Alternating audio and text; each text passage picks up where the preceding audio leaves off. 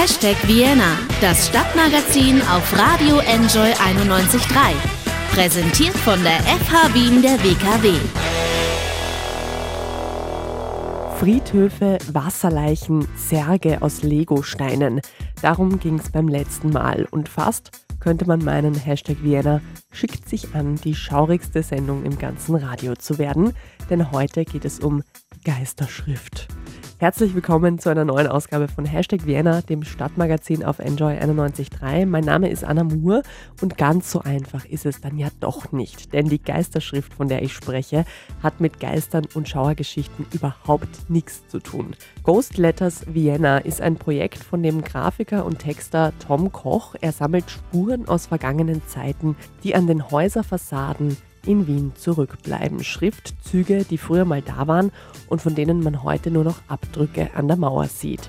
Wie man auf sowas kommt und wo die Ghost Letters im Wiener Stadtraum überall zu finden sind, das erzählt Tom Koch mir gleich. Er ist nämlich einer meiner heutigen Gäste. Und danach, und da kann mir jetzt wirklich niemand mehr einen Hang zum Morbiden vorwerfen, geht es nämlich um das Wiener Spielefest. Und außerdem werfen wir einen kurzen Ausblick auf die bunte und vergnügte Vienna Comic Con 2019. Eine Sendung voller Spannung, Spiel und Spaß ist Hashtag Vienna also heute wieder. Das Überraschungsei unter den Radiosendungen könnte man auch sagen. Gleich geht's los mit Tom Koch und den Ghost Letters Vienna. Vorher noch die brandneue Single von Heim. Now I'm in it.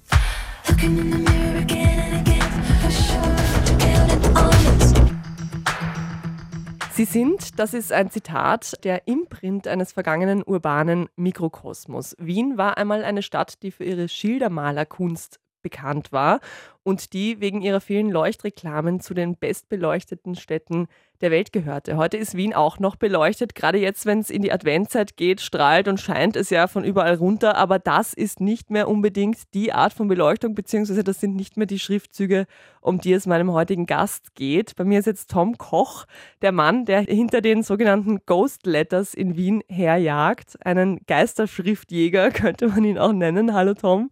Hallo? Du kommst jetzt aus Otterkring her, besuchst mich hier gerade im Studio am Währinger Gürtel. Wie viele Ghost Letters sind dir auf dem Weg hierher denn begegnet? Nachdem ich noch Kurzzeit hatte, war ich hinterm Wifi. Und da gibt es noch zwei Beschriftungen, die wir damals 2016 auch äh, gefunden haben, unverändert, was mich eigentlich eher erstaunt hat. Wir müssen jetzt, glaube ich, bevor wir weiterreden, eine kleine Begriffsdefinition machen. Was genau sind denn die Ghost Letters? Erklär mal. Also ein Ghostletter, ganz klassisch, äh, der Begriff, äh, den haben wir ja damals mit dem Buch kreiert, äh, leitet sich ab von den Ghost Signs, die es in England gibt, also gemalte Schriften auf Wänden. Und die Ghost Letter in Anlehnung an den Begriff sind die Abdrücke, die bleiben, wenn dreidimensionale Beschriftungen, Geschäftsbeschriftungen demontiert werden. Und die bleiben erstaunlich lange auch teilweise. Wir haben welche gefunden, die durchaus 30 Jahre schon an den Wänden waren, obwohl sie ja ständig von Übermalung bedroht sind. Ja, und die bleiben dann auch trotz Witterung, also trotz Regen, Schnee und anderem bleiben die trotzdem auf der Hauswand. Ja, klar, weil, weil sie ja also quasi die, die 30 Jahre geschützte Hauswand freigeben und dann gleich gemeinsam mit, mit den mhm. Rest verwittern. Mhm. Äh, ich nenne sie halt immer so ein bisschen die Punks des, des Stadtbilds, äh, weil sie sollten eigentlich nicht da sein, ja. keiner will sie, aber sie halten sich hartnäckig. Schöner Ausdruck. Du bist, äh, man merkt es vielleicht ein bisschen schon an deiner Sprache, Texter und Grafiker. Ähm, auf deiner Website sieht man momentan viele Plakate für Ausstellungen, für Konzerte, die du entworfen hast, die jetzt sehr aktuell sind im Wiener Stadtbild.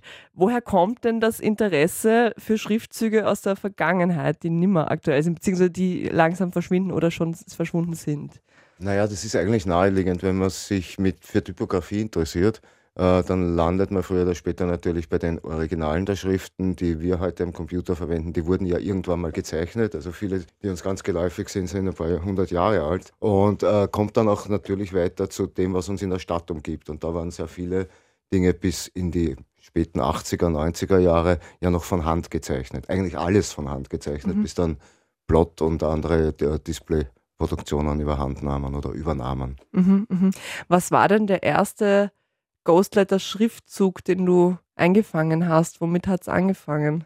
Äh, das war ganz banal, das war, also das weiß ich noch ziemlich genau, es war so eine Workpause im Jänner, ähm, gar nicht so wirklich schöner Tag und ich wollte einfach eine Stunde raus und bin die Hasnerstraße hoch, die bei mir da ums Eck ist. Und zu dem Zeitpunkt gab es da einen neben anderen. Also das zeigt natürlich auch das Geschäftesterben in der Vorstadt.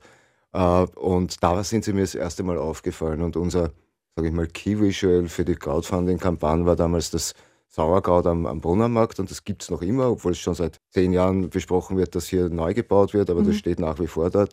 Und das habe ich auch mittlerweile in meinem Office, also als Leihgabe vom Verein Stadtschrift was mich sehr freut, weil das irgendwie, bin dann in diese Gegend gezogen und äh, das macht das Ganze für mich wieder rund. Also das war so die erste wirklich bewusste Auseinandersetzung mit dem Sauerkraut, kam dann die Idee, das müssten wir eigentlich zum Buch machen. Mhm. Und, und das Sauerkraut ist, äh, muss man vielleicht zum Hintergrund sagen, auf einem Geschäft drauf am Brunnenmarkt, wo es früher ganz besonders gutes Sauerkraut gab, oder wie? Ähm, wir haben dann ein bisschen die Geschichte recherchiert, weil es hat sich relativ schnell herausgestellt, dass man, ja, also man kann natürlich ein Buch machen über über Dinge, die da als Abdruck in der Stadt sind, aber interessant wird es. Und das war auch ein bisschen schade, weil wir fürs Buch nicht genug Zeit hatten, aber interessant wird es, dann die Geschichten hinter diesen Fassaden ein bisschen zu beleuchten und ich konnte über Umwege die Frau vom Sauerkraut ausfindig machen. Und jetzt, wenn man das Sauerkraut kennen würde, was vielleicht einige tun, die am Üppenplatz oder so gehen, es ist Ecke Brunnermarkt Graulacher Gasse, also zweimal Sauerkraut auf beiden mhm. äh, Ladenfronten, winziger Laden.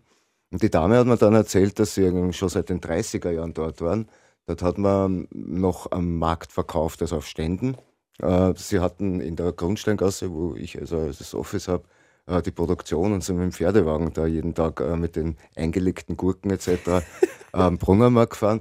Was natürlich auch, auch einen Hintergrund hat, damals gab es weniger, also Eisschränke gab es in den 30er Jahren gar nicht, man ja. hat mit Blockeis etc äh, konserviert und, und eingelegt. Das war viel, ja, viel wichtiger genau. oder, oder öfter am Speisezettel. Und es, das, da ist eine Geschichte dahinter. Ähm, viele der Läden, also die, die Stände waren am Brunnermarkt äh, mit, mit Frischobst, mit, mit anderen Waren, weil man eigentlich nicht in Geschäften einkaufen, man wollte am Markt flanieren und der Brunnermarkt war damals bis in die 50er, 60er eigentlich eher nobel. Kann man sich heute kaum vorstellen, der, der Nachbarladen hätte mit Handschuhen die Äpfel irgendwie serviert oder, oder übergeben. Und sie hatte Kunden aus der Cottage, aus dem 19. etc. Ich habe immer, immer gedacht, der Schriftzug ist zu elegant und zu fein für einen Vorstadtmarkt, Arbeiterbezirk. Mhm. Aber das erklärt dann natürlich auch. Ja, ja. Wobei ich sagen muss, diese älteren Schriftzüge, bei mir in der Ecke gibt es auch einen Fleischer, der einen relativ alten Schriftzug noch hat das schaut, das, die schauen einfach alles sehr elegant aus auch, oder? Also es gibt ja nicht so, so richtig klotzige Schrift, gab es ja früher gar nicht. Naja, es, es gibt in Wien diese Tradition, äh, weil du sagst Fleischer, die, man muss auch sagen, die, die sahen alle sehr ähnlich aus. Die Fleischer, die Friseure, äh, die hatten so eigene Typen, aber es gibt diese Tradition, dass der Connected Scripts, wie man nennt, also mhm. der Schreibschrift, die miteinander verbunden ist. Und die haben die, die Schildermaler, wie gesagt, das war ja auch alles gemalt. Auch die dreidimensionalen Buchstaben mhm. hat erst jemand gemalt, dann wurde das aus Blech ausgeschnitten mhm. und es wurden die, die Seitenbänder aufgelötet und dann oft auch noch das Neon dazu gebogen. Aber grundsätzlich war das alles von Hand designt. Mhm. Und äh, das lief halt ganz gut mit, mit diesen geschwungenen Schriften. Da war man recht schnell und es war elegant.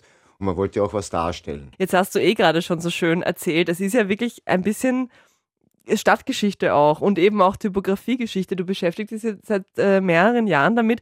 Was sind denn so die interessantesten Erkenntnisse, die du aus den ganzen Recherchen gezogen hast? Vielleicht, was kann man denn sagen über auch die Schriftentwicklung und die Stadtentwicklung anhand dieses Themas? Naja, da ist Wien ähm, ein ganz gutes Beispiel weil wir ja mal die Hauptstadt eines relativ großen Reiches waren und Wien war eigentlich um die Jahrhundertwende bekannt für seine Schildermalerkunst. Mhm. Äh, wir hatten, und ich habe das also lässt sich anhand von, von ähm, äh, Innungsbüchern äh, nachvollziehen. 1902 äh, 205 Schildermaler in der Stadt. Verglichen mit Manhattan 1930, 160 ist das relativ viel. Und Wien war weitaus bekannt für, für sehr, sehr kunstvolle Beschriftungen. Jugendstil, äh, sehr, sehr ornamentale, äh, viel Vergoldungen und davon ist noch relativ viel in Wien zu sehen. Also ich mache auch so Führungen Wien vergoldet, äh, wo es zu goldenen Ladenportalen geht, viele Apotheken im ersten Bezirk, aber im achten und so, mhm. haben noch sehr, sehr aufwendige Vergoldungen. Äh, interessanterweise sind die oft länger erhalten als diese klassischen Geschäftsbeschriftungen, weil äh, Apotheken halt selten relocaten, mhm. bleiben an einem Ort, oft über 200, 300 Jahre. Da gab es eine große Tradition. Und wir haben auch in Wien äh, etwas, warum wir ein bisschen beneidet werden in, der, in dieser Design- oder, oder Typografie-Community mit dem Schildermalermuseum weil es Europas einziges Schildermalermuseum ist. Mhm. Das ist eine kleine Werkstatt, die engagiert mich ein bisschen. Ähm, einer Familie, die über äh, vier Generationen dort gemalt hat. Also die Werkstatt ist gleichzeitig Museum. Die ältesten Dinge datieren so 1870 zurück. Und die haben als, als eine der einzigen zumindest europaweit kenne ich gar nicht so viele, äh, auch wirklich alles dokumentiert und haben eine ganz stattliche Sammlung an, an Arbeiten, aber auch Werkbüchern und, und so Vorlagebüchern, also so Vorlagen, äh, Jahrhundertwende. Also das ist also eine ganz tolle Geschichte. Wo ist das? Das ist im vierten Bezirk bei der Schleifmühlgasse in der Mühlgasse 4. Okay. Und das ist der Josef Samuel, der quasi der letzte pensionierte Schildermaler Wiens war, ja. der das jetzt betreibt. Also ist auf Anfrage offen oder zu gewissen Gelegenheiten lange nach der Museen. Ja. Hat er 400 Leute in dem kleinen Museum. Also äh, es liegt halt sehr günstig für die lange Nacht. Aber äh, es, also ich habe ihm ein bisschen geholfen. Wir haben letztes Jahr Dokumentation über ihn gedreht. Mhm. Äh, die lief weltweit eigentlich und ist jetzt auch online verfügbar nach einem Jahr. Und er kriegt äh, Anfragen aus Amerika, England, Deutschland etc. von Leuten, die sich interessieren. Und er sagt das im Film ganz nett. Also er ist, er ist in, in der Welt bekannter als in Wien. Weil meistens, Na, meistens ist es umgekehrt, äh, oder? Fragen die Leute so, ja, wo ist dieses Museum? Aber er kriegt die Anfragen ganz gezielt ja. von von Schildermalern, von Typografieinteressierten ja. aus ganz Europa. Das heißt immer weltbekannt in Österreich, ja, genau, aber bei ihm ist es anscheinend um, umgekehrt. Du kommst jetzt gerade aus Amsterdam, hast, hattest da auch, ähm, warst du quasi in Sachen Ghostletters unterwegs oder in Sachen ein anderes Projekt? Also beziehungsweise gibt es diese Ghostletter-Szene jetzt auch schon international? Ja, wir waren ja nicht die Ersten, das muss man ja sagen. Also ähm, ich habe damals recherchiert und es gab diese Ghost Science, von mhm. dem ich vorher mhm. schon erzählt habe. Da, da gab es Touren in England und Bücher drüber. Und habe damals recherchiert und das freut halt auch ein bisschen irgendwie im Nachhinein und konnte zu dem, zum Thema Ghostletter oder zum Wort Ghostletter überhaupt nichts finden. Wenn man mhm. heute googelt, gibt es durchaus Facebook-Gruppen in Deutschland etc. Also äh, ist es zum Begriff geworden. Aber es war in Anlehnung an diese Ghost, Ghost Science, Ghost ja, Science äh, an den Wänden. Ähm, ich habe jetzt in Amsterdam ähm, so eine gemischte also das sind, das sind immer so Trips, äh, wo ich dann komplett fertig bin, weil es ging irgendwie von vier Uhr morgens los, also Flug, äh, bis, bis Mitternacht, vier Stunden Schlaf und dann wieder hoch. Und das war so ein Mix aus moderner Typografie äh, beim, beim Demo-Festival Design in Motion in mhm. der, im Bahnhof von Amsterdam, wo auf 80 Screens äh, internationale Künstler einen Tag lang nicht kommerziell bespielt haben, mhm. äh, hin zum zum Treffen mit, ein, äh, mit äh, jemandem von der Universität, der Typografie Historiker ist mhm. und mir Schriftmusterbücher aus 1780 gezeigt hat und so. Also sehr, sehr seltene Dinge. Und dann äh, am zweiten Tag auch noch ein Treffen mit einem Schriftdesigner, einem Argentinier, der in Amsterdam, der hat ein Buch über die Krullleiters rausgebracht. Das ist so eine eigene Beschriftung der Amsterdamer Kneipen gewesen. Datiert in die 40er Spannende bis 70er Jahre. Äh, und der hat mich mit auf eine Tour mit Bier und Buchstaben sozusagen genommen. Und Bier und Buchstaben, was für ein toller Kombination. Name. Ja, auf jeden Fall. Äh, nee, also der, der, hat wieder sein, und das, das ist auch so ein Thema geworden bei mir. Mir geht es um die Individualität der Städte. Mhm. Ich versuche das zu dokumentieren anhand von Typografie in den meisten mhm. Fällen ähm, das weil, ist weil sie überall verloren geht. Ja, das ist ein sehr spannendes Thema. Eben gerade die Individualität von den Städten, weil die wird ja immer weniger. Ne? Also es, die Städte gleichen sich und auch das Stadtbild gleicht sich ja immer mehr an.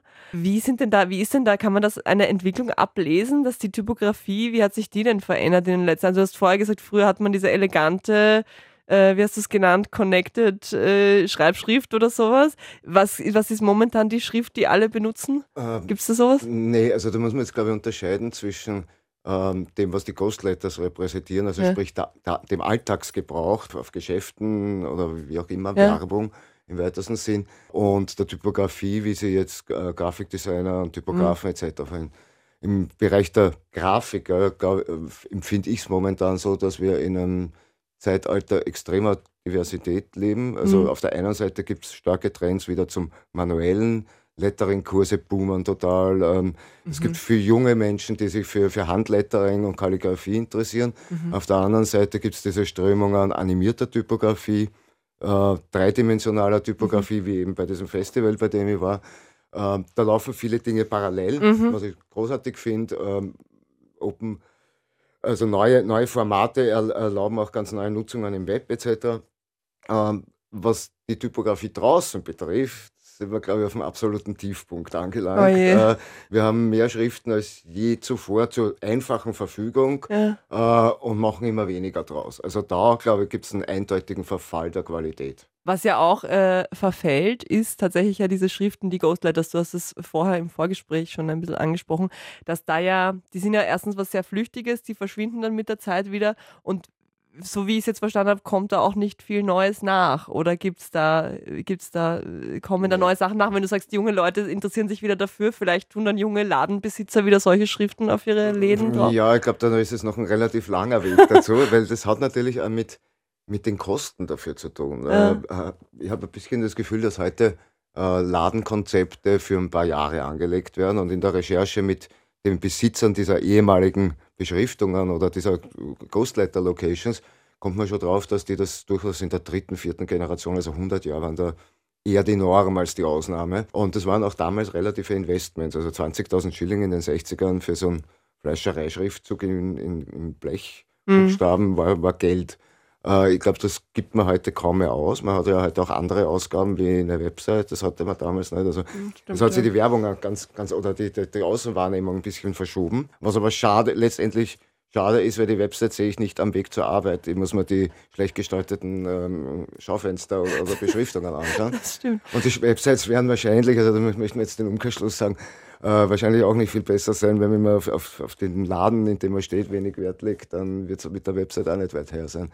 Also es gibt weniger Awareness, es gibt flüchtigere Produktionsmethoden, weil die Folie, die heute geklebt wird, bleicht sowieso nach fünf Jahren aus und muss erneuert werden. Also so gesehen sieht es relativ schlecht aus, dass da noch was zu finden sein wird. Mhm. Wie würdest du dir denn wünschen, dass die Leute, die eben solche Häuser noch haben oder eben die solche Läden noch haben, wo man diese Ghostlighters findet, mit denen umgehen? Weil wirklich konservieren kann man sie ja nicht. Das ist ja einfach ein Natur, Naturgesetz, dass die irgendwann verblassen, oder? Ähm, die die Ghostlighters äh, verblassen, das ist klar. Aber was, äh, was die, die Tätigkeit der, der, letzten drei Jahre zumindest gezeigt hat, und das ist auch erfreulich, äh, dass einige Ghostlighters erst gar nicht entstehen lassen. Also wir haben nach dem Jahr, in dem das Buch rausgekommen ist, äh, Design Week veranstaltet, wo es auch einen Award gab für den besten Umgang mit alten Portalen und so. Und es gibt jetzt immer mehr, und das sehe ich also ganz unterschiedlich, Gumpendorfer Straße, jetzt das Antiquariat, äh, eine Bäckerei im ersten Bezirk, die vorher ein Pelzhandel war. Und das war ein sehr schönes Portal mit Pelzhandel, eben, also Gerti. Ähm, die lassen das einfach Aha. und versuchen sich da irgendwie damit zu inkorporieren und das irgendwie zu, einzubinden. Und es sind durchaus gelungene Dinge. Ähm, das ist natürlich die Idealvariante, wenn diese Schilder noch, noch eine, eine Zweit- oder Drittnutzung erfahren, ja. in, in ein neues Portal irgendwie integriert werden und man lässt sie auf der Straße mhm. damit es erst gar nicht zu Ghostlettern kommt. Du hast ja, du hast es gerade schon angesprochen, das Buch gemacht. 2016 kam das raus im Falter Verlag. Das ist quasi ein Bildband mit den schönsten, also mit Fotos von diesen gefundenen Ghostletters. Was für welche gibt es denn noch? Ich weiß nicht, ob du immer auf dem neuesten Stand bist, weil die verschwinden ja wahrscheinlich täglich oder wöchentlich auch. Was könntest du denn empfehlen, wenn Leute jetzt vielleicht gerne sich diese Ghostletters an? Gibt es da Touren in Wien, die du empfehlen kannst, wo man die besten oder schönsten ja, ich, sieht? Ich habe ab und an welche gemacht, Touren. Okay. Ähm, also jetzt in der Jahreszeit wird es lange wieder keine Tour geben, äh, das, das ja. macht keinen Spaß irgendwie. Und im Sommer muss ich ja sagen, äh, ist es natürlich auch immer ein Wochenende, das man dann vergibt. Und Wien ist nicht sehr tourenfreundlich, also man, man muss genau genommen einen Fremdenführerkurs mit 6000 Euro und einem halben Jahr Abend. Oha, also man kann nicht einfach so sagen, Leute, ich zeige euch das, was. Das mhm. fragen die Leute, also egal wo ich hinkomme, die sind immer fassungslos, dass man dafür in Wien äh, eine, eine Prüfung braucht. auch ohne, ohne Mozartlocken irgendwie. Äh, ich mache es aber schon mit den Chainswalks zum Beispiel oder mit der typografischen Gesellschaft haben wir heuer angehabt, also ab und an. Ähm, naja, es gibt so wirklich gute Ghostletter-Locations, die sind zu weit verstreut, um zu sagen, jetzt sagen zu können, mm. geht's in diese Richtung. Also die Hasnerstraße ist kein Geheimtipp mehr, da ist alles weg. Es gibt, wie gesagt, es, es gibt noch den, also ganz schön ist das, äh, äh das Sauerkraut am, am Brunnermarkt. Dann gibt es genau wie so wie vom Chelsea eine, eine alte Hauswand, äh, die Möbel, äh, ein Radiogeschäft bewirbt aus den 50er Jahren, die verbleicht zunehmend, darunter mhm. gibt es Hosen. Und es gibt immer wieder so Findings, die auftauchen. Zum Beispiel letztes Jahr hat mir jemand kontaktiert, auf der Favoritenstraße ist eine Werbefläche abmontiert worden.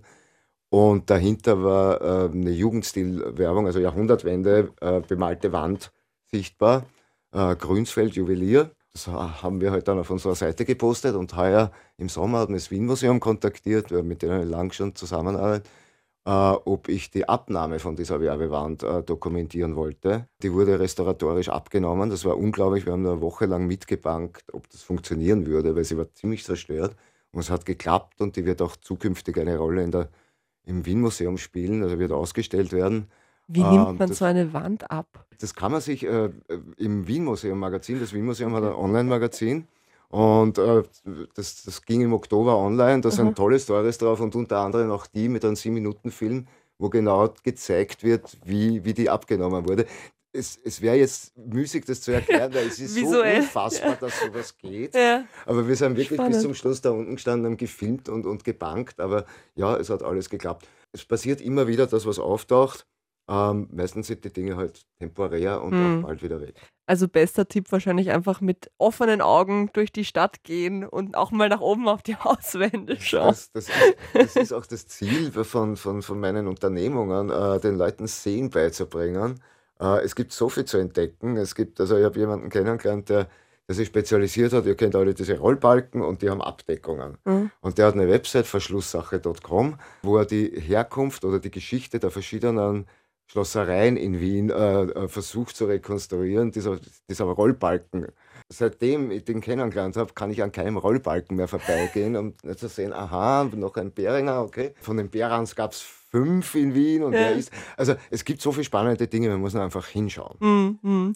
Wo kann man sich denn informieren über sowohl die Ghostlighters, das Buch und auch deine sonstigen grafischen Unternehmungen? Wie ist denn deine Website? Vielleicht magst du die noch sagen. Also ich habe ich hab natürlich meine Website mit meinen Arbeiten, aber habe jetzt dort äh, relativ neu, also vor zwei Wochen, eine Sektion äh, eingerichtet äh, unter typetraveldiary.com wo ich so weltweite Beobachtungen, also ich war in Kalkutta jetzt und Bombay im Oktober, äh, wo immer das Gleiche, Dinge gehen dem Ende zu und äh, versuche die so zu, zu dokumentieren und da sind auch die Wiener Beispiele dabei. Dann danke ich dir vielmals fürs Interview. Zum Abschluss hast du einen Wunschsong frei. Ja, dann würde ich die Seahorses ähm, Blinded by the Sun nehmen. Okay, das machen wir. Danke dir, Tom. broken hearts smashed on the floor. Editors waren das mit einer schönen Akustikversion von ihrem Song Smokers Outside the Hospital Doors. Zurück bei Hashtag Vienna, dem Stadtmagazin hier auf Enjoy 91.3 und geben wir es doch einfach mal zu, wir wollen doch alle nur spielen. In der großen Runde mit Freunden oder Kartenspielen mit der Oma oder irgendwelche Handyspiele. Fürs Spielen ist man einfach nie zu alt. Drei Jahre musste Wien jetzt ohne es auskommen. Heuer gab es das große Comeback. Das Wiener Spielefest ist zurück. Am vergangenen Wochenende ging es im Austria Center Vienna ausschließlich ums Thema Spielen. Die Besucherinnen konnten neue Spiele ausprobieren, sich über Spieletrends informieren, konnten auch Bewegungsspiele testen, wie zum Beispiel Quidditch oder Jugger. Alles analog, nichts mit Handy, nichts mit Computer. Trotzdem waren alle Feuer und Flamme. Ich war am vergangenen Freitag bei der großen Eröffnung und bin dort auch ein bisschen eingetaucht in die große bunte Welt der Gesellschaftsspiele und ich habe mich mit einer Frau unterhalten, die einen der verspieltesten Jobs der Welt hat wahrscheinlich. Anita Landgraf von der Spieleagentur White Castle, die neue Spieleideen testet, die Spieleerfinder miteinander vernetzt, Leute, die sich Spiele ausdenken, an große Verlage vermittelt. Sie hat mir einen spannenden Einblick in das Business mit den Brettspielen gegeben und einen Ausblick auf die Spiele, die wir vielleicht in Zukunft spielen werden. Liebe Frau Landgraf, ich fange jetzt mal an mit der Frage, die am Podium zuletzt gestellt wurde. Was ist denn Ihr Lieblingsspiel? Mein Lieblingsspiel ist immer noch, auch wenn sich das äh, phasenweise ändert, äh, Ticho. Ticho ist ein, ein Stichkartenspiel für Zweierteams. Das heißt, man muss besonders gut darauf achten, seinem Partner auch zuzuspielen. Äh, und das ist äh, das Herausfordernde daran, dass man auch ähm, die Mitspieler lesen kann. Das ist ja das, was mir persönlich am meisten Spaß macht, generell. Also ein Kartenspiel, kein Brettspiel. Ein Kartenspiel, ja. Ich bin ja bei dieser Brettspieldiktion, mit der bin ich ja gar nicht so happy, weil wenn wir also jetzt brancheninternen miteinander sprechen, meinen wir bei Brettspiel meistens Brettspiel, Kartenspiel, Würfelspiel, ähm, was natürlich nach außen eigentlich keinen Sinn ergibt, äh, weil man beim Brettspiel ein Spiel mit einem Spielplan darunter versteht. Deswegen finde ich ja eigentlich die gute alte Bezeichnung Gesellschaftsspiel passender, weil das macht ja eben auch genau den Reiz aus, ähm, dass man eben nicht, also und grenzt auch ganz klar ab vom, vom digitalen Spiel. Und äh, ich finde es auch ganz lustig in dem Zusammenhang. Es gibt ja diese Social Media, also wir haben eine Zeit lang uns darüber unterhalten, wenn es das digitale Spiel gibt, was sind wir dann? Sind wir das analoge Spiel? Was ja eigentlich auch nicht ganz korrekt ist. Ähm, ähm, und haben überlegt, ja, eigentlich haben wir mit Gesellschaftsspiel das, die Bezeichnung schon dafür, aber im Englischen funktioniert es nicht, weil Social Game würde sofort mit digitalen Spielen verknüpft werden. Das ist eigentlich ganz eigenartig. Man merkt es also schon nach wenigen Sätzen, Sie spielen, obwohl Sie beruflich sehr viel spielen oder mit Spielen zu tun haben, Sie spielen privat auch immer noch sehr gern. Ja, ich habe tatsächlich das Glück gehabt, meine Passion zum Beruf zu machen und ähm, ich, ich liebe sowohl meinen Beruf als auch die ähm, die weniger spielerischen Tätigkeiten als auch den Aspekt davon. Ihre Agentur White Castle testet Spieleideen. Wie genau machen Sie das? Also wie muss man sich das vorstellen? Da setzen sich dann alle Mitarbeiter hin, einmal am Tag und testen ein Spiel oder wie und an, am Ende sagen dann alle, wie sie es fanden oder wie läuft das? Es ist ein bisschen strukturierter, aber man kann sich schon auch so vorstellen, vereinfacht. Also ähm, wir testen jetzt nicht jeden Tag, sondern wir haben fixe Testtermine, laden dazu auch externe Tester ein. Ähm, wir sind ja nur eine sehr kleine Agentur mit, von der Mitarbeiterzahl her und bereiten die Spiele vor. Also das ein, einer muss halt schon die Anleitung gelesen haben und weiß, dass es auch funktioniert. Ähm, wir probieren dann das Spiel aus. Wir brechen es mitunter auch ab, wenn es nicht funktioniert, frühzeitig. Äh, an einem Zeitpunkt, wo wir sagen, okay, wir haben genug gesehen, um ein Feedback an den Autor zu schreiben. Also es geht nicht immer nur darum zu sagen, gefällt mir, gefällt mir nicht, sondern für uns ist es natürlich wichtig ähm, zu analysieren, welche Aspekte davon sind gut ähm, und bei uns als Agentur ganz besonders, zu welchem Verlag könnte das Spiel passen. Im Gegensatz zu einem Verlag, der ja sein Portfolio sehr eng gesteckt hat. Meistens decken wir eben von Verlagen in Südkorea über Österreich, Norwegen und die USA einfach so ein breites Spektrum ab, von Kinderspielen bis zu Erwachsenenspielen, dass wir halt auch da sehr klar analysieren, wo könnte es reinpassen. Gibt es Unterschiede? Also wahrscheinlich gibt es Unterschiede in den Märkten. Was, was geht auf, auf dem österreichischen Markt was vielleicht besser als auf dem koreanischen Markt? Ja, gibt schon. Also auch hier gibt es die Tendenz dazu, dass sich ähm, Geschmäcker ein bisschen anpassen, einfach durch die Vernetzung ähm, der Welt. Aber ja, gibt es schon. Ähm, Gerade in Korea nehme ich wahr, dass, dass die Spiele sehr kompetitiv sind ähm, und sehr ähm, fordernd, auch wenn es einfache Spiele sind. Äh, eines der Bestseller-Spiele dort ist Halligalli, wo man halt ganz schnell Dinge zusammenzählen muss und dann auf eine Glocke haut. Äh, schneller als die anderen. Also die funktionieren dort sehr, sehr gut, auch sehr lebhafte Spiele, ähm, wohingegen bei uns ähm, immer noch der Trend kooperative Spiele besteht, ähm, sodass sich keiner ähm, fürchten muss, dass er zurückbleibt im Spiel, sondern die Leute gemeinsam eine Aufgabe meistern. Wobei Mensch, ärgere dich nicht, das ist jetzt so das klassische Spiel schlechthin. Da geht es ja genau darum, dass man einen zurückwirft, oder? Ja, stimmt, na klar. Also es ist immer ein bisschen Klassiker, finde ich, kann man immer aus ein bisschen einer anderen Brille auch betrachten als, als jetzt Neuerscheinungen. Die haben halt einen gewissen Startvorteil natürlich, weil sie durch Tradition weitergegeben werden. Ich glaube, wenn man jetzt am Spielefest äh, eine Umfrage machen würde, wer die Anleitung von Mensch ärger dich nicht gelesen hat, würde man auf einen sehr geringen Prozentsatz kommen, weil das ist halt einfach tradiert, so wie ein Kinderlied. Man würde jetzt auch nicht das Kinderlied den MTV Award geben, ähm, sondern das sind halt traditionelle ähm, Konzepte, die absolut ihre Berechtigung haben. Ich finde Mensch ärger dich nicht ist ein absolut auf den Punkt gebrachtes Ärgerspiel. Kann man kaum besser machen, auch wenn es seine Längen hat. Also es gibt auch bei uns natürlich viele ähm, solche lustigen, fun, kompetitiven Ärgerspiele. Also wenn es gut ist, wird sich ein Spiel auch durchsetzen.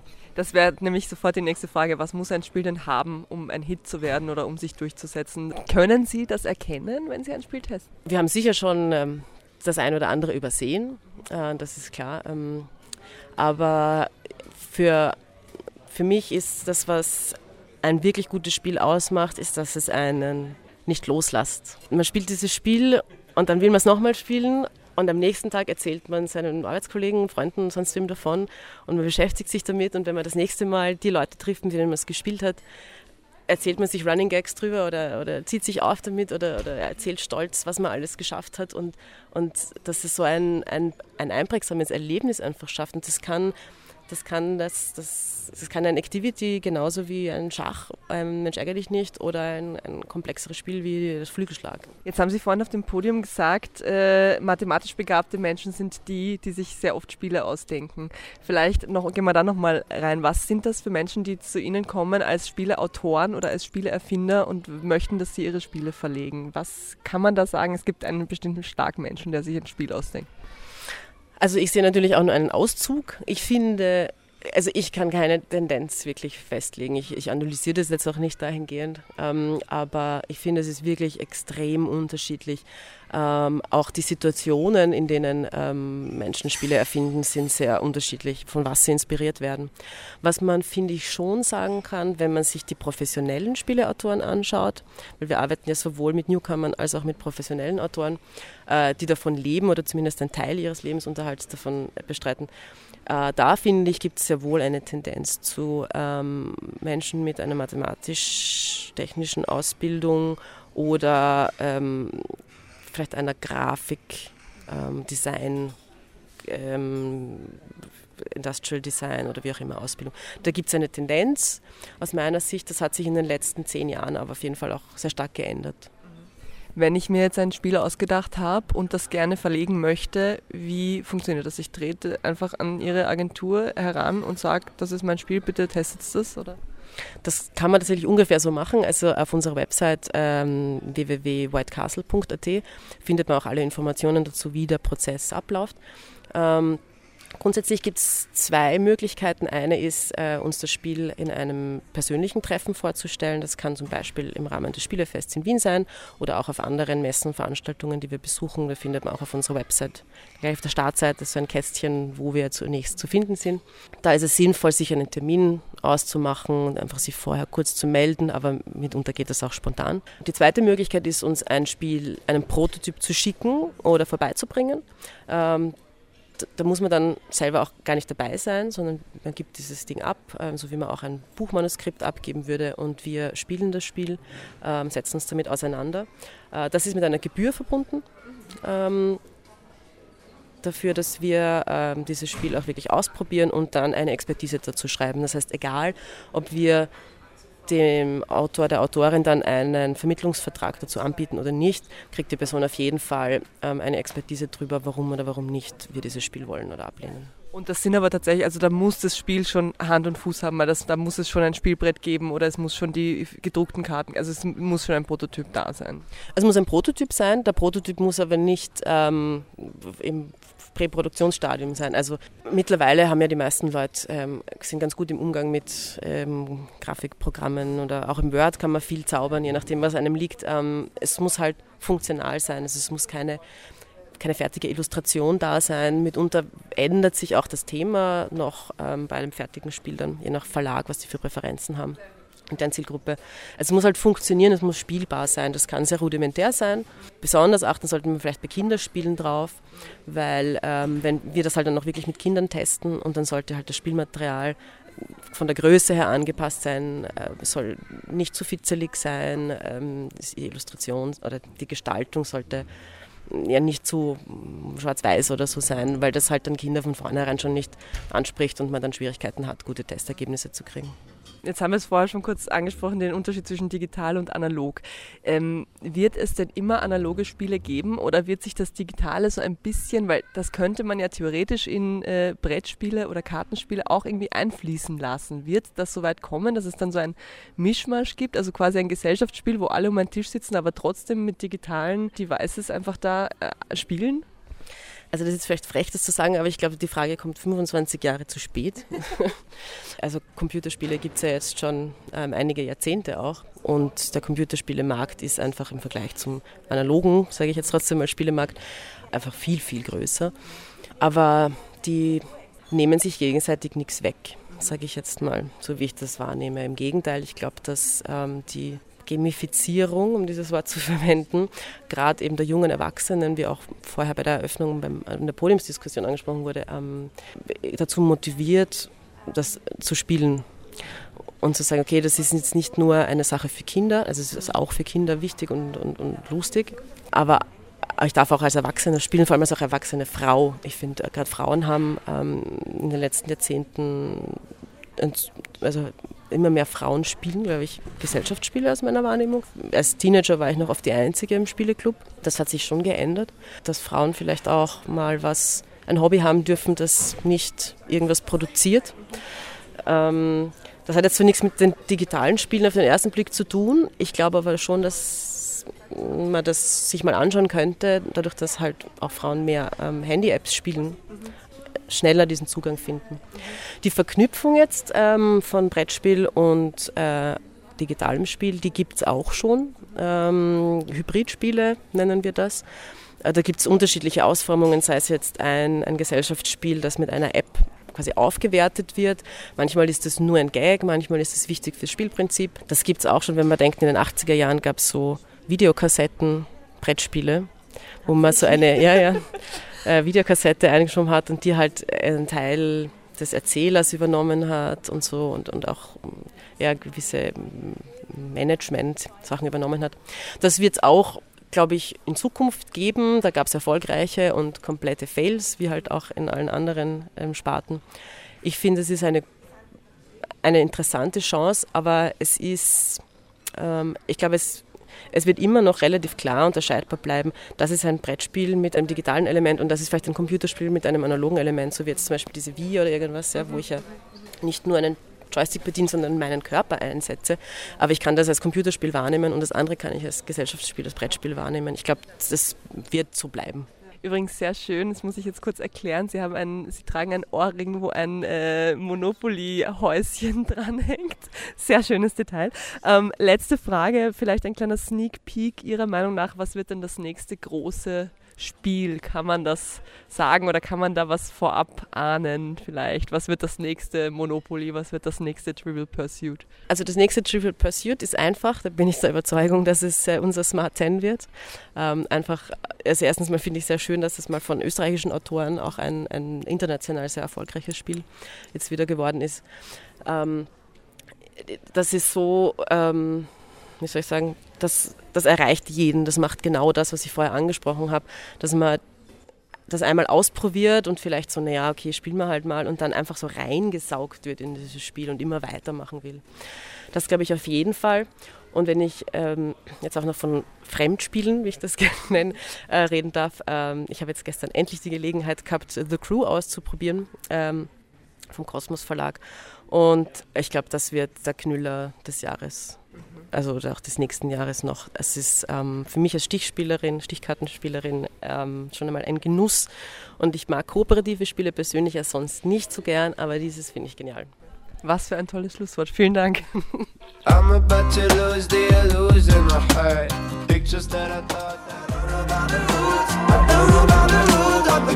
Milky Chance waren das mit einem neuen Song The Game, passend zum Thema hier bei Hashtag Vienna. Ums Spielen geht's, alles rund ums Spielefest und um die aktuellen Spieletrends haben wir vorhin gehört und verspielt geht es jetzt auch gleich weiter und zwar mit der Vienna Comic Con. Auch die findet traditionell im Herbst statt, so auch heuer wieder zum fünften Mal bereits am 23. und 24. November in der Messe Wien.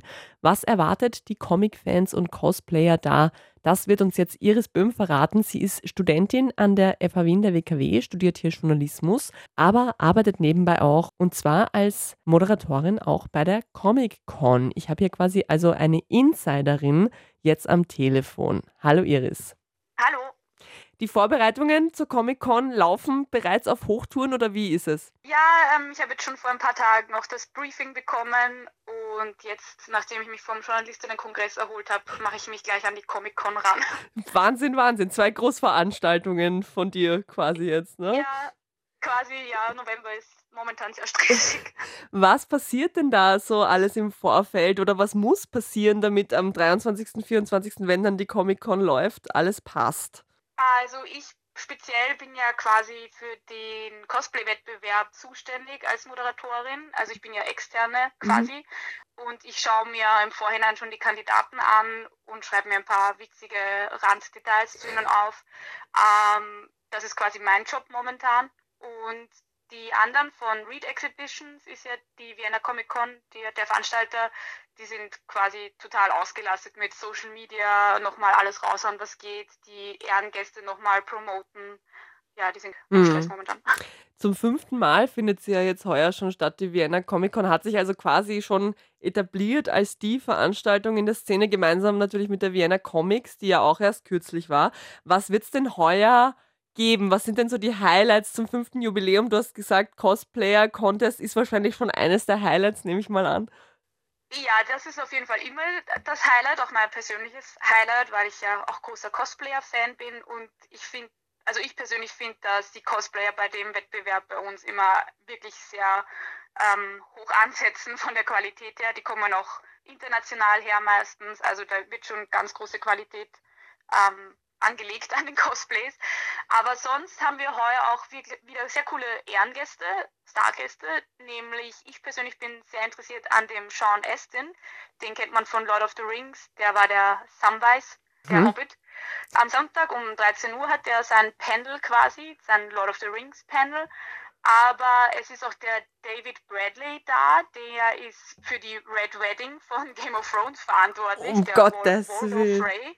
Der hat um 14 Uhr sein Panel, aber er war ja auch bei Harry Potter der Filch. Mhm. Das heißt, es wird ein Game of Thrones und Harry Potter Panel sein. Das ist am Samstag um 14 Uhr. Nicht ja. schlecht. Oh Gott, da muss er aufpassen, ja. dass die Fans ihn nicht überrennen, beziehungsweise dass sie ihm nicht eine reinhauen, weil, weil er für die Red Wedding zu äh, verantwortlich war. Voll. Aber heuer finde ich auch ganz toll, dass wir einen österreichischen Stargast haben, nämlich den Thomas Brezina. Das wird hm. sicher, glaube ich, der Hauptinteressenpunkt sein von vielen. Also ich höre immer nur von meinen Freunden, dass sie auf jeden Fall einen Thomas Brezina sehen wollen. Für alle, die jetzt hellhörig geworden sind äh, und die sich für Comic, Manga, Anime, Cosplay und so weiter interessieren und da eintauchen wollen, die Vienna Comic Con 2019 findet am 23. und 24. November statt, jeweils ab 8 Uhr. Tickets sind nicht ganz billig, ab 34 Euro kostet der Eintritt für einen Tag und das Ganze ist in der Messe Wien ganz leicht öffentlich zu erreichen mit der U2. Aber Vorsicht beim U-Bahn-Fahren, vor allem die Männer, bitte nicht zu viel Platz einnehmen, nicht zu weit die Beine spreizen. Die Wiener Linien haben ja gerade eine sehr witzige Social-Media-Kampagne laufen. Hast du das mitbekommen, Iris? Ja, ja, es war ja recht ähm, viel Trubel. Wurde heiß diskutiert, ja. Eine kleine Anleitung haben sie herausgegeben unter dem Titel Sei ein Ehrenmann, halte deine Beine zusammen. Da können sich die Männer mal anschauen, wie man sich am besten so hinsetzt in der U-Bahn, dass daneben auch noch jemand sitzen kann. Alles natürlich mit Augenzwinkern, aber viele Leute haben dieses Augenzwinkern nicht verstanden und haben sich da ein bisschen auf den Schlips getreten gefühlt. Ist dir das schon mal passiert, Iris, Manspreading in der U-Bahn, dass jemand neben dir die Beine so weit gespreadet hat, dass du keinen Platz mehr hattest? Ja, es passiert mir tatsächlich regelmäßig lustig und ich finde es zwar nett von den Wiener Linien, dass sie diese Kampagne gemacht haben, aber ich finde es fast schon ein bisschen übertrieben und das eigentliche Problemthema geht ja dann quasi verloren. Also es geht weniger, glaube ich, darum, dass Männer ihre Beine breit machen, sondern eher um Rücksichtnahme generell. Ja. Und ja, das stimmt. Es ist halt leider wirklich so, ich habe mir vorher ein Video angeschaut auf YouTube, wo Frauen mal eine Woche Manspreading probiert haben und die haben sich extrem unwohl gefühlt, weil sie anderen Leuten den Platz weggenommen haben. Und das ist eher das Problem, dass vielen Männern, glaube ich, gar nicht bewusst ist, wie, wie viel Platz sie einnehmen, wenn wir eigentlich doch alle Rücksicht aufeinander nehmen. So. Ja, das stimmt. Ich habe das auch schon ein paar Mal, also immer wenn ich das, wenn mir das wirklich offensiv auffällt, es ist ja wirklich nicht ja. so, dass es nur Männer machen. Es gibt auch Frauen, die sehr viel Platz brauchen, genau, weil sie ja. viele Taschen dabei haben oder Taschen, was genau, auch immer. Ja. Aber wenn mir sowas auffällt, dann versuche ich mich immer daneben zu setzen und wirklich so ganz demonstrativ auch viel Platz einzunehmen, damit die Leute es merken. Ich hatte bisher noch nicht das Gefühl, dass sie es wirklich gemerkt haben. Die meisten Leute checken es dann nicht, aber vielleicht trägt ja die Kampagne genau dazu dazu was bei, dass es halt einfach ein bisschen mehr top of mind ist. Das wäre auf jeden Fall ganz, ja. ganz gut, glaube ich. Ich finde es halt vor allem auch, ich meine, wenn eine Frau jetzt lauter Taschen auf dem Sessel daneben stehen hat, kann ich sagen, können Sie bitte Platz machen oder so. Aber ich finde es ein bisschen schwierig, einem Mann zu sagen, kannst du deine Beine ein bisschen zusammen. ja, Weil, ich meine, das ist halt ein bisschen schwieriger, das Thema. Ja. Aber, ja, verstehe, dass es einen Shitstorm gegeben hat irgendwo, weil es doch, muss man sagen, ein bisschen sexistisch war. Mm. Ja, es stimmt schon. Es stimmt schon, ja. aber es ist, war ja, wie gesagt, auch mit einem Augenzwinkern gemeint und genau, dass man sich dann so drüber aufregt, ist halt wahrscheinlich etwas Wienerisches. Aber gut, da, damit muss man halt in Wien klarkommen. Das ist typisch wienerisch, das stimmt, ja. Ich danke dir, liebe Iris, für die Infos zur Comic-Con und für deine Meinung zum Thema Manspreading. Ja, immer wie jetzt. Manspreading kann ich noch länger. Mach's gut. Und das war's mit Hashtag Vienna für diese Woche. Von den Geisterschriften an den Wiener Hauswänden über das Comeback vom Wiener Spielefest bis hin zur Comic Con 2019. Eine volle und spannende Sendung war das wieder. Wie immer gibt's die sofort auch online als Podcast auf wien.enjoyradio.at, auf Soundcloud oder auf einem Streaming-Portal eures Vertrauens. Ich bedanke mich fürs Zuhören und zum Abschluss hören wir jetzt noch, passend zu dem, worüber die Iris und ich gerade gesprochen haben, Taylor Swift mit einem Song von ihrem neuen Album und zwar The Man. Auf Wiederhören. I would be complex, I would be cool. They'd say I played the field before I found someone to commit to.